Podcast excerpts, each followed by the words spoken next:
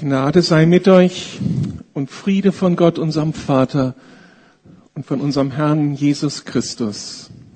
Amen. Ich habe mich am Anfang der Woche ein bisschen schwer getan, das richtige Thema für diesen Sonntag zu finden.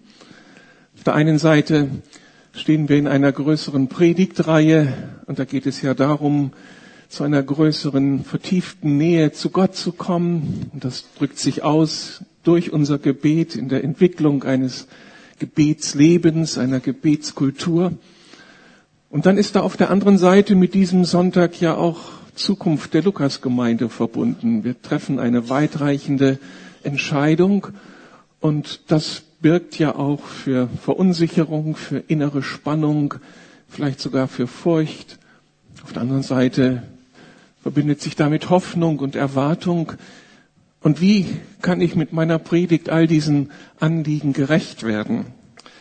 Und als ich so stille wurde im Gebet, war die Antwort sehr klar. Sagt den Leuten, dass sie dankbar sein sollen.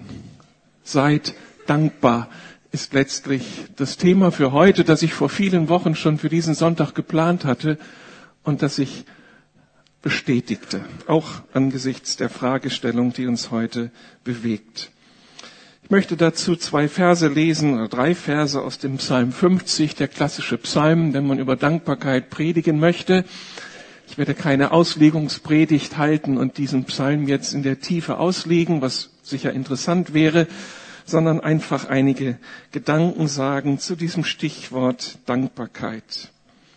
Im Psalm 50 lesen wir, wenn ich die Elberfelder Übersetzung zugrunde lese, opfere Gott Dank und erfülle dem Höchsten deine Gelübde und rufe mich an am Tag der Not. Ich will dich erretten und du wirst mich verherrlichen. Wer Dank opfert, verherrlicht mich und bahnt einen Weg. Ihn werde ich das Heil Gottes sehen lassen. Ich möchte noch mal beten.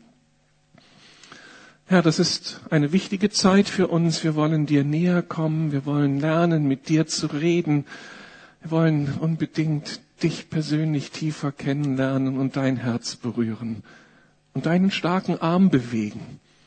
Und gleichzeitig steht heute einiges auf dem Spiel. Ich bitte dich, dass dieses Wort eine gute Grundlage legt und wir dann ermutigt und neu gestärkt auch die angehenden Aufgaben anpacken können. Danke für deine Gegenwart. Amen. Ich glaube, dass Dankbarkeit für lange Zeit eine selbstverständliche Tugend im christlichen Abendland war. Und dazu gehörte die Fähigkeit auch, Dankbarkeit auszudrücken. Zugegeben, Dankbarkeit muss gelernt werden. Und so habe ich als Kind zig Male von meinen Eltern gehört, sagst du Onkel Günther Danke für das Geburtstagsgeschenk? Gehst du zu Tante Gertraud und bedankst dich auch? Und nimmst du deinem Orgellehrer bitte diesen Weihnachtsgruß mit als kleines Dankeschön für den Unterricht in diesem Jahr? Dankbarkeit muss gelernt werden. Aber ich habe eingangs bewusst formuliert, Dankbarkeit war so etwas wie eine selbstverständliche Tugend. Und es ist dabei, das eben nicht mehr zu sein. Da scheint sich was in unserer Gesellschaft zu verändern. Gerade vor zwei Wochen kam meine Frau aus der Schule nach Hause und berichtete ziemlich empört über das, was sie gerade in der Klasse erlebt hatte. Da hatte die Klasse das Privileg, einen Selbstverteidigungskurs durchführen zu dürfen, daran teilhaben zu dürfen. Das spricht schon für sich. Selbstverteidigungskurs für Schüler im 21. Jahrhundert. Offensichtlich ist sowas nötig. Aber es war ein guter Kurs und meine Frau fragte dann am Ende des Kurses die Schüler, wie wollen wir denn diesem Trainer, der ja nicht zum, zum Lehrer, zur Lehrerschaft der Schule gehörte, sondern von außen gekommen war, wie wollen wir ihm denn Dankbarkeit ausdrücken? Und sie schaute in unverständige, ständliche oder unverständige Gesichter. Und dann kam doch der Kommentar, wieso Dankbarkeit, der wird doch dafür bezahlt. das ist so ein bisschen das, was in unserer Zeit gelebt wird. Wir begegnen es diesem Phänomen immer und immer wieder und vielleicht entdecken wir ja auch in unserem eigenen Herzen solche Empfindungen. Der wird ja, die wird ja bezahlt. Meine These, wenn eine Kultur die Tugend der Dankbarkeit verlernt, untergräbt sie damit ihre Kultur. Oder ihre Zukunft, Entschuldigung. Wenn sie die Kultur der Dankbarkeit verlernt, untergräbt sie damit ihre Zukunft. Der Grund ist einfach. Dankbarkeit ist der Schlüssel für seelische und körperliche Gesundheit und wie wir natürlich dann auch wissen, für geistliche Gesundheit. Ich habe mich aufgemacht, habe mal bei Google äh, über Google auf Wikipedia das Stichwort Dankbarkeit gesucht und bin auf zahlreiche groß angelegte Untersuchungen gestoßen, die eben das Phänomen der Dankbarkeit untersuchten, viele Menschen befragten. Und herausgekommen ist Folgendes. Dankbare Menschen sind glücklicher. Sie sind weniger depressiv, sie sind weniger unter Stress und zufriedener mit ihrem Leben und zufriedener mit ihren sozialen Beziehungen. Dankbare Menschen haben auch ihre Umgebung ihr persönliches Wachstum, ihren Lebenssinn und ihr Selbstwertgefühl besser unter Kontrolle. Dankbare Menschen haben mehr positive Möglichkeiten, mit den Schwierigkeiten in ihrem Leben umzugehen. Sie bitten andere Menschen wahrscheinlicher um Unterstützung. Und sie wachsen anhand dieser Erfahrung und sie verwenden mehr Zeit darauf, um zu planen, wie sie mit dem Problem umgehen sollen. Dankbare Menschen haben auch weniger negative Bewältigungsstrategien. Sie versuchen weniger leicht, das Problem zu vermeiden oder wegzudefinieren oder bewältigen das Problem auch weniger durch Drogengebrauch. Dankbare Menschen schlafen besser. Vermutlich, weil sie mehr positive Gedanken vor dem Einschlafen haben. Ich zitiere immer noch hier diese Wikipedia-Auflistung. Dankbare Menschen kommen mit dem Wechsel in einen neuen Lebensabschnitt besser zurecht. Konkret, Menschen, die vor dem Wechsel dankbarer waren, waren drei Monate später weniger gestresst, weniger niedergeschlagen und zufriedener mit ihren Beziehungen. Und klar ist, dass diese Dankbarkeit nicht nur im Leben eben von den Menschen zu finden ist, die auf der Sonnenseite des Lebens stehen, sondern wie Matthias ja bewusst gemacht hat, da gibt es Menschen, deren Leben gar nicht so optimal verläuft, die trotzdem eine Grundhaltung von Dankbarkeit entwickeln und sich damit eine ganze Menge bewahren, sich selbst also viel Gutes tun.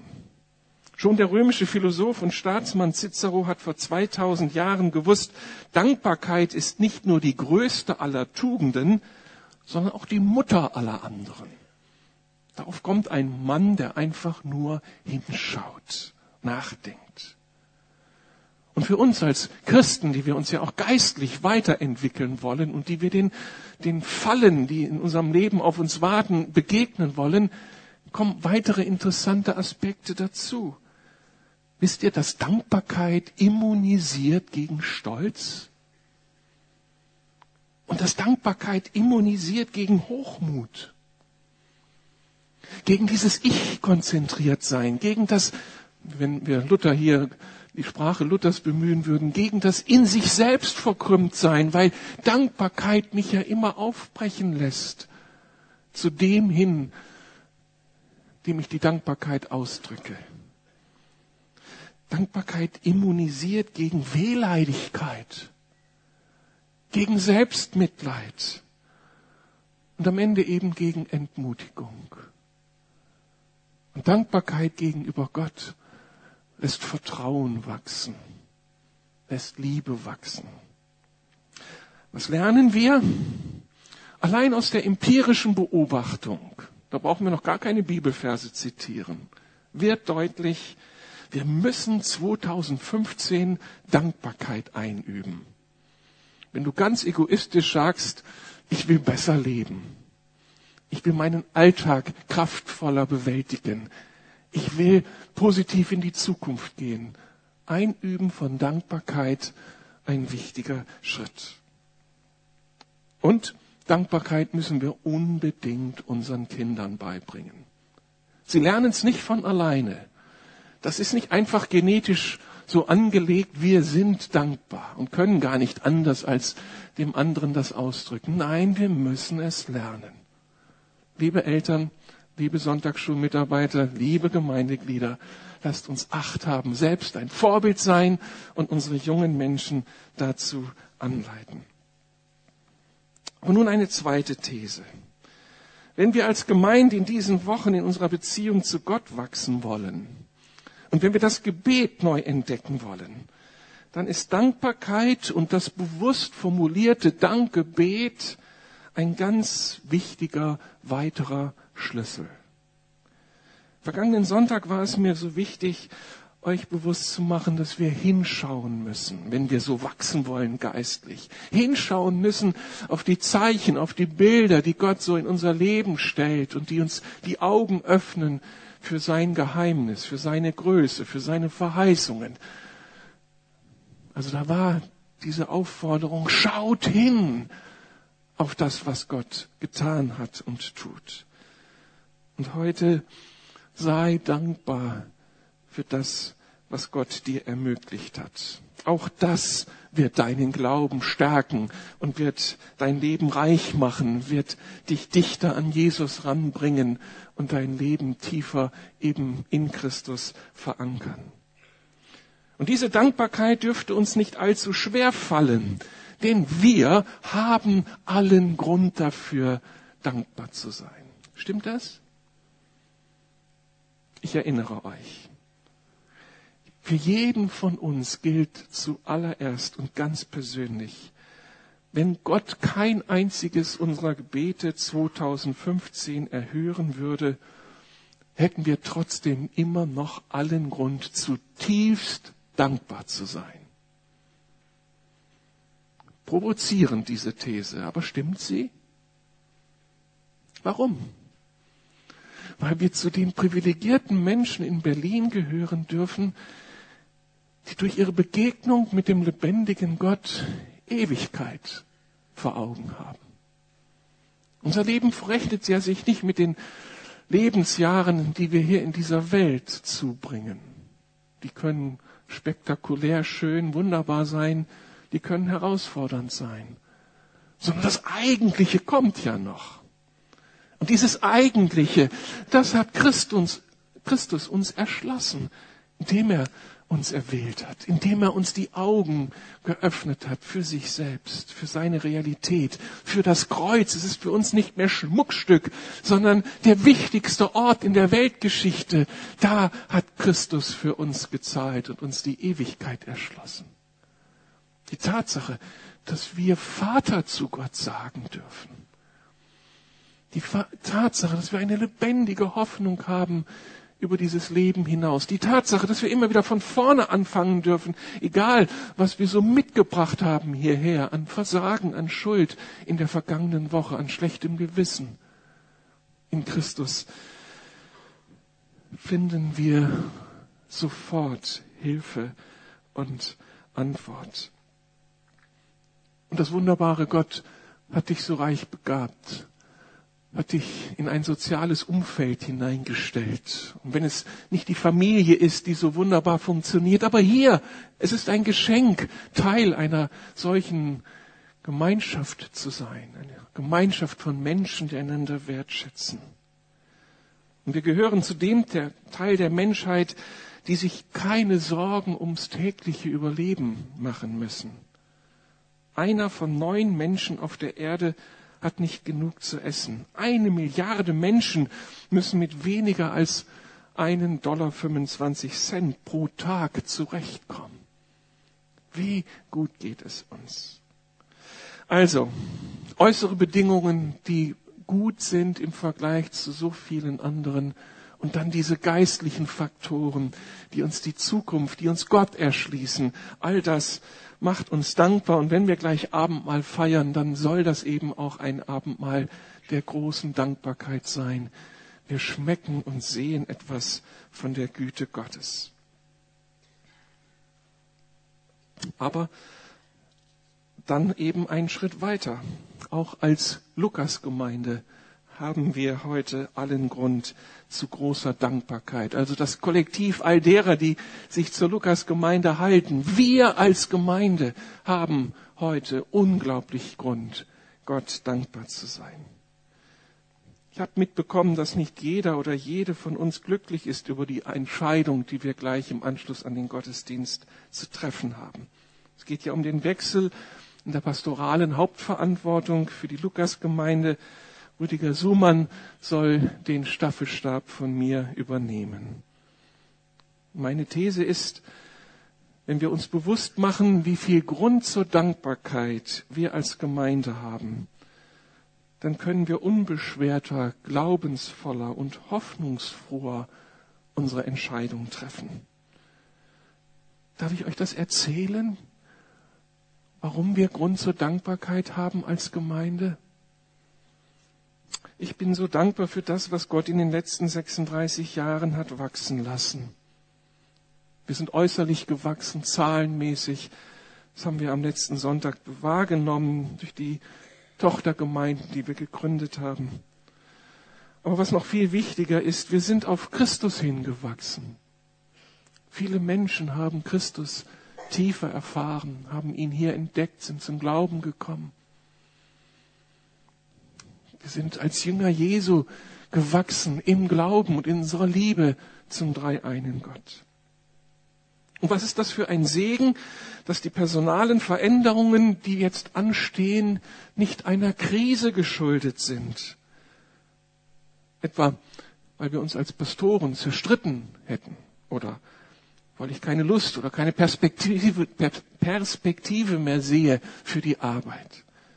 Sondern dieser Wechsel ist dem Wachstum geschuldet, das Gott uns geschenkt hat. Gibt es einen schöneren Grund als den, wir wachsen und wachsen bedeutet dann eben auch Krise, weil Veränderungen anstehen.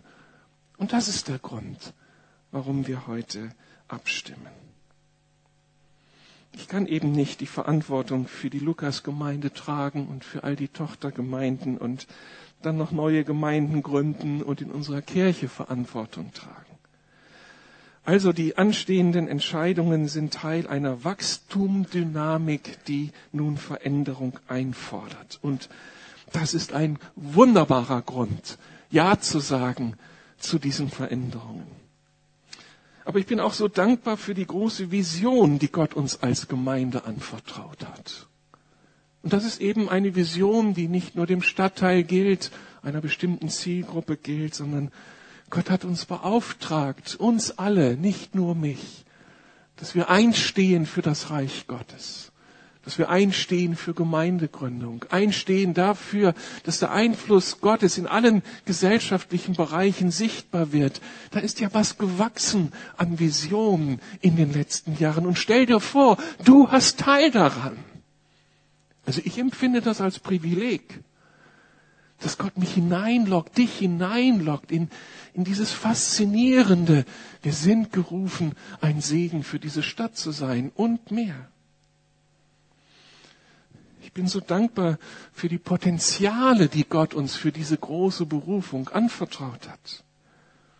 Es ist nicht selbstverständlich, dass wir hier in der Gemeinde eine ganz große Sehnsucht danach haben, eine gesunde, bibelzentrierte oder bibelbasierte, christuszentrierte Theologie zu entwickeln. Überhaupt nicht selbstverständlich, wenn man die vielen Gemeinden der Stadt anschaut. Ich bin so dankbar für eine begeisterte und begeisternde Spiritualität. Das spürt man in der Anbetung, dass da unsere Herzen mitschwingen, dass da Freude über Gott zu erleben ist, dass wir uns sehnen nach ihm, dass wir ihn tiefer kennenlernen wollen. Ist das selbstverständlich für Kirche? Eigentlich ja. Aber wie sieht die Realität aus? Und es lebt unter uns. Oder? Also ich bin dafür dankbar. Ich möchte da keine andere Gemeinde besuchen müssen. Vielleicht einige andere. Aber das ist so wenig selbstverständlich. Und mich macht das dankbar und stolz und ermutigt mich, nach vorne zu gehen.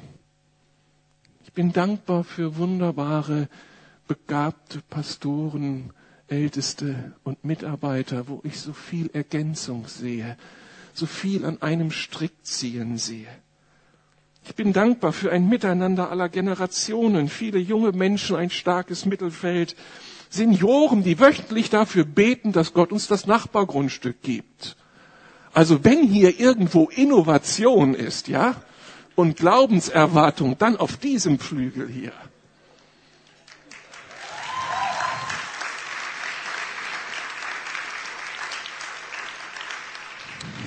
Also dieser Flügel will Veränderung, ja.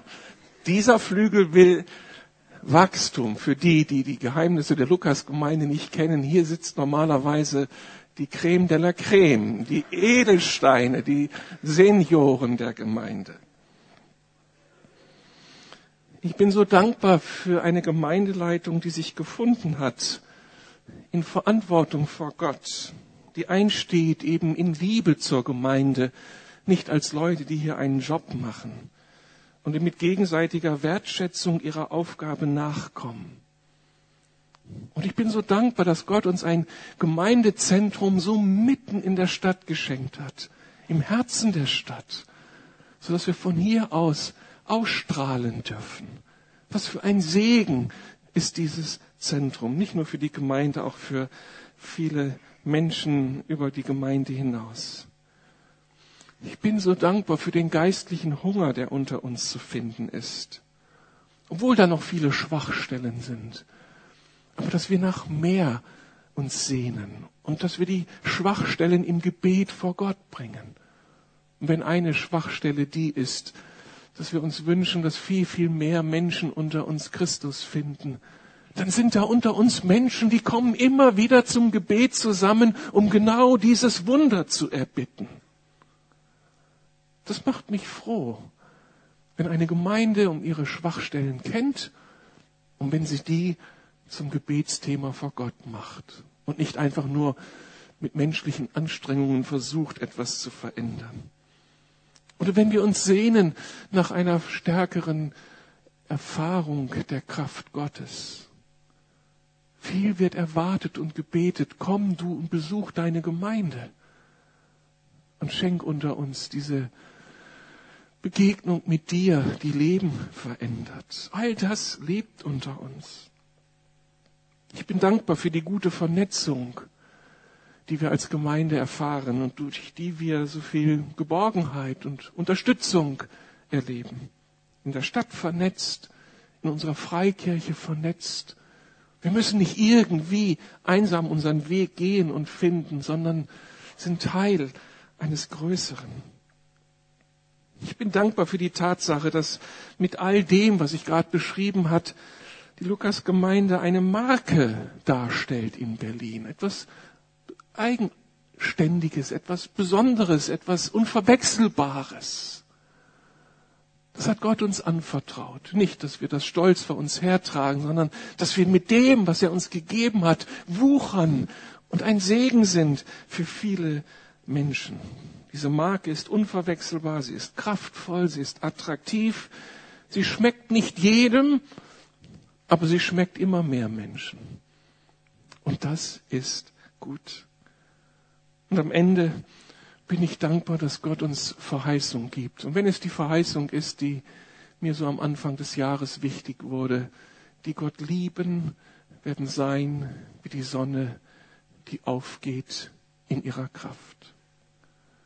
Und diese Verheißung ist nicht für die Zeit vorgesehen, in der ich Hauptpastor bin, sondern die ist für uns alle vorgesehen, solange wir mit ihm unterwegs sind und ihm vertrauen. Also, du hast persönlich so viel Grund, Gott dankbar zu sein. Und wir haben es als Gemeinde. Und ja mehr, die Verse, die ich hier gelesen habe, sie machen ja deutlich, dass Dankbarkeit ein Schlüssel für weitere Segnungen Gottes ist. Wer Dank opfert, verherrlicht mich und bahnt einen Weg, ihn werde ich das Heil Gottes sehen lassen, das also noch nicht sichtbar ist, aber kommt, weil die Dankbarkeit sich eben mit Gott verbindet. Der Psalm 50 thematisiert. Die Größe, die Macht, die Souveränität, die Schönheit des lebendigen Gottes. Und er macht deutlich, dass die einzig angemessene Haltung diesem Gott gegenüber ein wirkliches Interesse an seiner Person ist. Es geht um eine gelebte Dankbarkeit für seine Interventionen und Investitionen in unser Leben um ein echtes Vertrauen in seine Glaubwürdigkeit. Das ist Gott wichtig. Woran offensichtlich Gott gar kein Interesse hat, und das wird in diesem Psalm eben so deutlich beschrieben, das sind Äußerlichkeiten, religiöse Routine oder ein religiös ritueller Formalismus, wie Hans-Joachim Kraus in seinem großen Psalmkommentar schreibt. Das interessiert Gott nicht, was wir hier zelebrieren sondern ihn interessiert, was in unserem Herzen zu finden ist. Und darum ist Dankbarkeit solch ein Schlüssel zu ihm. Aber wiederum Dankbarkeit eben nicht als formale, lästige Pflichtübung, sondern als eine Herzenshaltung. Gott, du hast mich überführt. Ich habe Grund, dir zu danken. Und darum stehe ich auf und ich sag's dir auch. Danach sehnt sich Gott. Und diese Dankbarkeit hat Kraft und schließt uns Türen auf zu neuen Segnungen. Unsere geäußerte und gelebte Dankbarkeit verherrlicht zuerst Gott. Damit finden wir zu unserer eigentlichen Lebensberufung. Der kleine Westminster Katechismus fragt, was ist das höchste Ziel des Menschen? Und gibt zur Antwort, das höchste Ziel des Menschen ist, Gott zu verherrlichen und sich für immer an ihm zu erfreuen. Wie kommen wir dazu, ihn zu verherrlichen? Wie kommen wir dazu, uns an ihm zu erfreuen? Ich denke, es fängt alles mit der Dankbarkeit an. Wenn ich mir bewusst mache, was er mir geschenkt hat, und wenn ich das vor Gott äußere, dann, dann fängt etwas an zu leben, dann ehre ich damit Gott und dann kommt es zur neuen Freude. Und das alles kann mehr wert sein als alle Großtaten, die es auf die Titelseite der Zeitungen bringen, wenn wir Gott gegenüber dankbar sind. Und diese geäußerte und gelebte Dankbarkeit, die bahnt uns einen Weg, auf dem Gott uns weitere Aspekte seines Heils sehen lässt. Gott kommt dem dankbaren Menschen so gerne entgegen, dem Menschen, der ihn sucht, der ihn ernst nimmt, der ihm die Aufmerksamkeit schenkt, der ihm vertraut. Und auf diesem Weg erschließt er uns seine Segnungen. Denn Dankbarkeit rückt uns in seine Nähe. Und in seiner Nähe fangen wir dann an zu wachsen und zu reifen. Und in seiner Nähe können dann die Dinge, die wir anpacken, familiär, beruflich, gemeindlich, viel besser gelingen, wenn er eben im Boot ist. Und in seiner Nähe, die wir durch Dankbarkeit eben erschließen, werden wir bevollmächtigt von ihm und kann uns Gott dann gebrauchen und im Leben anderer zum Segen werden lassen. Und dieses geistliche Prinzip hat nun auch große Bedeutung für unsere Gemeindesituation und für die Veränderungen, die bald anstehen. Wir können diesen Veränderungen mit Furcht entgegensehen, mit kritischer Distanz oder mit einer Haltung der Dankbarkeit. Warum sollte der Gott, der uns bisher geleitet hat, nicht auch weiter mit uns sein, wenn wir nur treu sind und auf dem Weg bleiben? Baut Gott denn seine Gemeinde durch Einzelne oder baut er sie durch den Leib, durch das Miteinander aller? Und darum ist der Schlüssel für eine gesegnete Zukunft eine dankbare Gemeinde, die sich vor Gott positioniert und die ihm aus Dankbarkeit das zurückgibt, was er investiert hat. Die Logik ist die, wenn du erlebst, dass die Lukas-Gemeinde ein Segen für dich ist und für deine Familie, dann ist der nächste Schritt, dass wir dafür dankbar sind. Und der nächste Schritt, wir äußern diese Dankbarkeit Gott gegenüber. Und in seiner Nähe werden wir dann tiefer beschenkt und haben die Sehnsucht, Gott zurückzuschenken, der Gemeinde zurückzuschenken, was wir hier Gutes erfahren haben. Und wie kann ich das tun?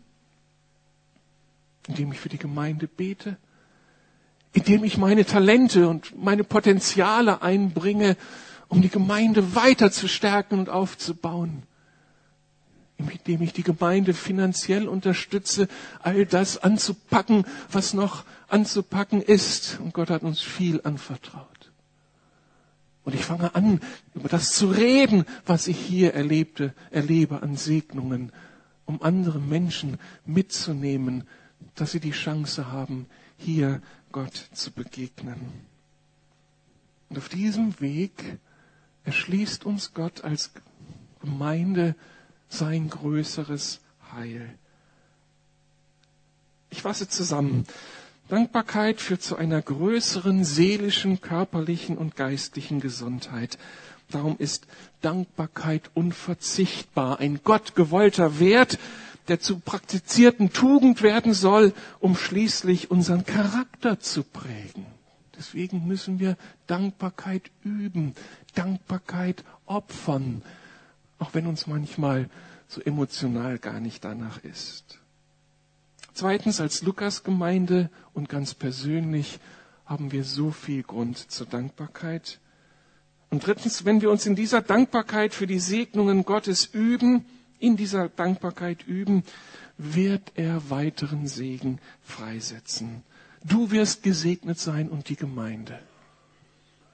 Wer Dank opfert, verherrlicht mich und bahnt einen Weg. Ihn werde ich das Heil Gottes sehen lassen. Amen. Möchte Folgendes bitten. Das Lobpreisteam kommt. Wir singen ein Lied miteinander. Und nachdem Sie dieses Lied einmal mit uns gesungen haben, möchte ich euch die Chance geben, dass ihr nach vorne kommt und in das Mikrofon hinein, das Matthias mir reicht, ein kurzes Dankgebet zu sprechen. Also wenn das, was ich gesagt habe, Wirklichkeit ist, dann müsste es möglich sein, dass ganz viele von euch heute Morgen irgendwie Gott dafür auch danken wollen. Dankbarkeit einfach nur so in uns reicht nicht. Es muss ihm gesagt werden. Und ich möchte, dass wir das einfach so spontan tun. Dass viele einfach kommen und mit einem Satz für ein Anliegen Gott danken. Und dann singen wir das Lied noch einmal. Also, erste Runde für euch und dann